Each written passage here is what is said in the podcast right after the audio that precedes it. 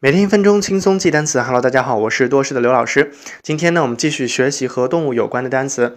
这个单词就是动物园。动物园用英语怎么说呢？Zoo，zoo，zoo。好，动物园的英文解释是：The facility where wild animals are housed for exhibition. The facility where wild animals are housed for exhibition.